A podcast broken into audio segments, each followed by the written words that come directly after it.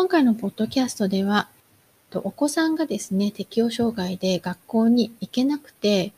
心を痛めていらっしゃる、そういったね、メールをちょっと最近いただいたので、その、あの、心配に対するね、お返事を、まあ、ポッドキャストでしたいなと思います。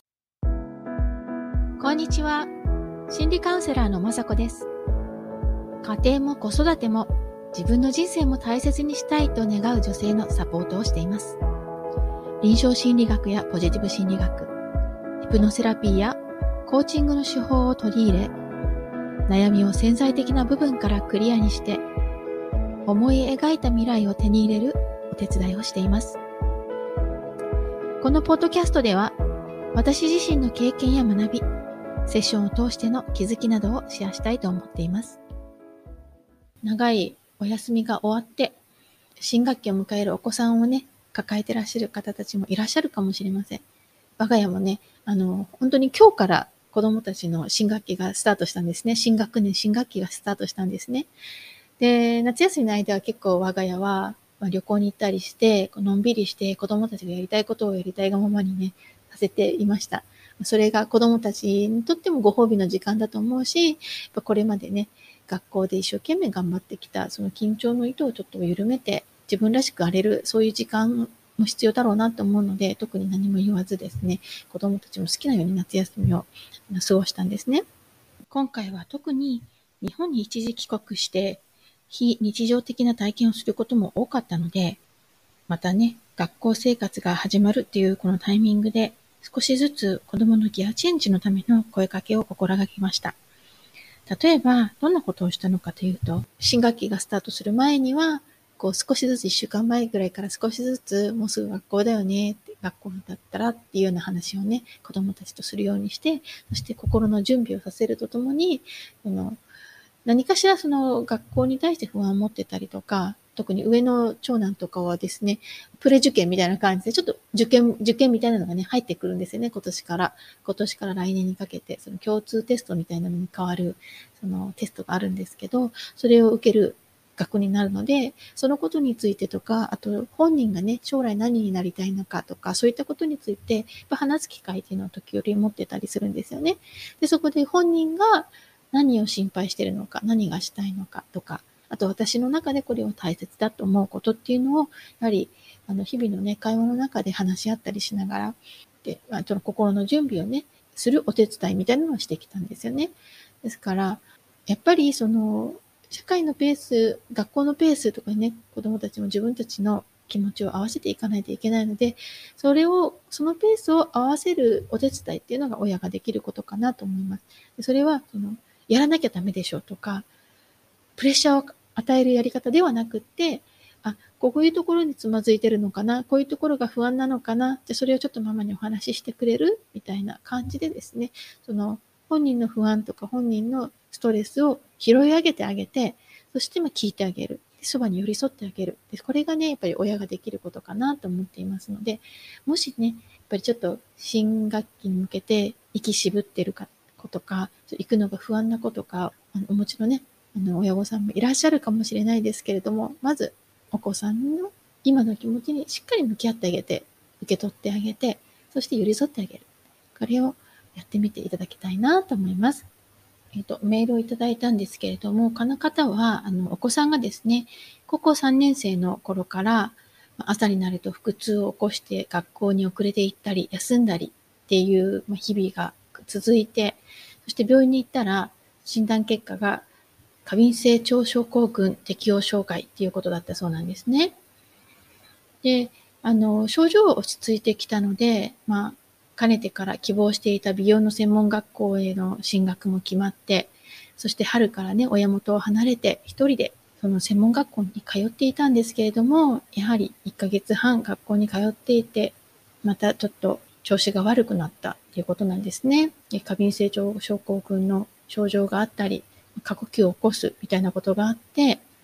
で、結局は学校へ行くことができなくなって、心療内科で検査を受けて抑うつ症状と診断されて休学することになったそうなんですね。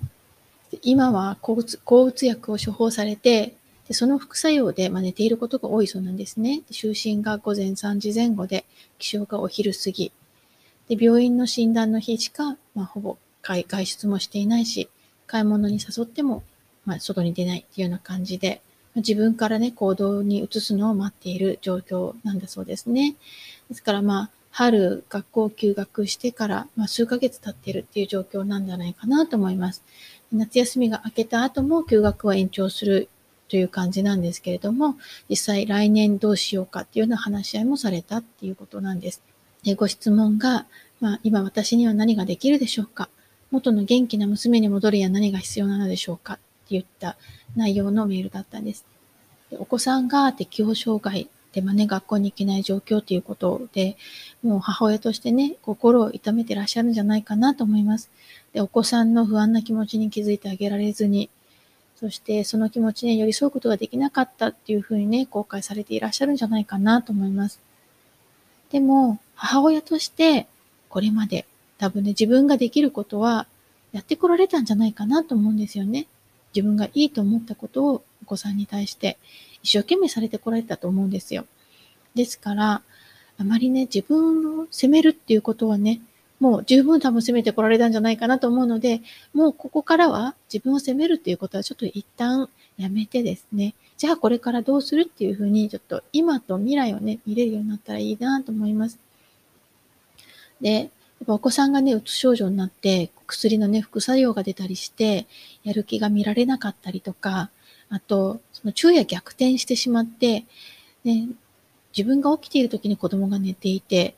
で、子供が起きている時に自分が寝ているみたいなね、そういった状況になるかもしれないです。そういうのを見ると、ちょっと不安に感じるかもしれないし、なんか子供に対してもっとしっかりしてよっていう気持ちになったりするかもしれないんですよね。でどうしても、この今のね、その状況の中で、できていないことばかりに気になって、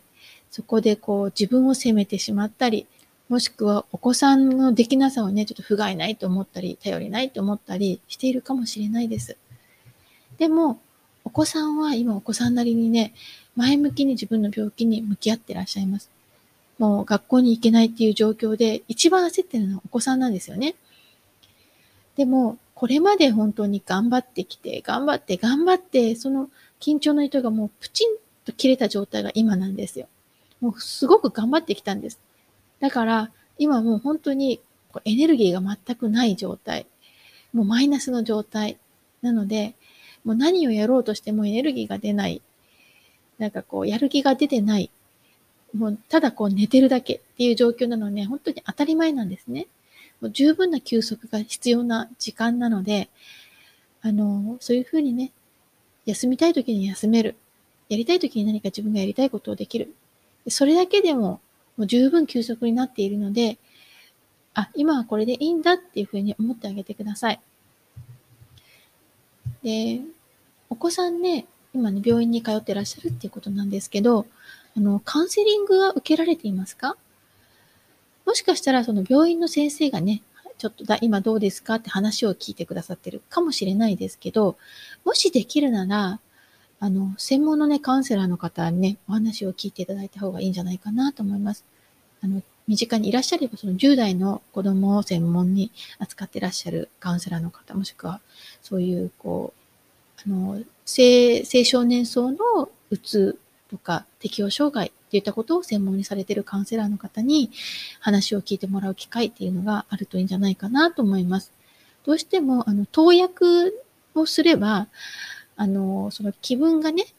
上がるっていうことは、あの、見込めるんですよね。やっぱり、その、今自分自身の体の中で作れてない、その、まあ、セロトニンとか、そういった、こう、ちょっとこう、気分をね、上げてくれるような、そういう、こう、ニューロトランジミッターって言うんですけど、そういったものがちょっと減っているので、それを投薬で補うっていう形の多分内容なんじゃないかなと思います。もしくはその不安をちょっと抑える、そういったお薬をね、飲まれてるのかもしれないですけれども、それはもう本当に対症療法なので、できたらね、そういうふうになってしまったその原因、ね、自分の性格かもしれないです。言いたいことが言えない性格だったり、頑張りすぎてしまう性格だったりするかもしれないですけど、そういった自分の性格と向き合うあとは、そうね、自分が言いたいことがちゃんと言えるようになったりする。そういったトレーニングっていうことを、まカウンセリングでやったりするので、そういったね、専門のカウンセラーの方と、あの自分自身の問題と向き合うっていったあのことができるといいなと思います。さっきも言いましたけれども、あのお子さんね、今ね、休んで回復する時期なんですよ。で、このど、どのくらい休んだら回復しますかっていうのもね、私たちではわからないんですね。そのお子さんのタイミングにもよります。うん、ですから、焦らずにね、見守ってあげるのが一番大切です。で、お子さんは本当にこう、自分がね、新たに出発する、その出発に向けての自分への信頼をね、回復する時期なんですね。ですから、十分に休んだら、だんだん、あ、これやろうかな。あ、これやってみようかなっていう気持ちにな、前向きになっていきます。うん、その前向きになるためには、周囲のプレッシャーって一番必要ないんですね。で来年どうするのとか、休学いつまでするのとか、そういうのはもうプレッシャーでしかないので、うん、子供時代のね、1、2年って、やっぱちょっとね、どうしようって思うかもしれないんですけど、この人生の長いスパン、80年とかね、そういう長いスパンで考えると、1、2年の遅れとかいうのは大した違いはないんですよね。私たちね、大学でね、やっぱ浪人、1、2年浪人する人たちだっていますし、社会に出たらもっとね、例えば会社に入ったところでそこが合わなくって別の会社にとかね、転職したりとかする方とかもいますし、数年の差っていうのは全然大したことではなかったりするんですよね。ですから、やっぱり今休む時間っていうのが必要であれば、それは十分に取った方がいいんじゃないかなと思います。お母さんとしてね、できることは、自分が焦らないことなんですね。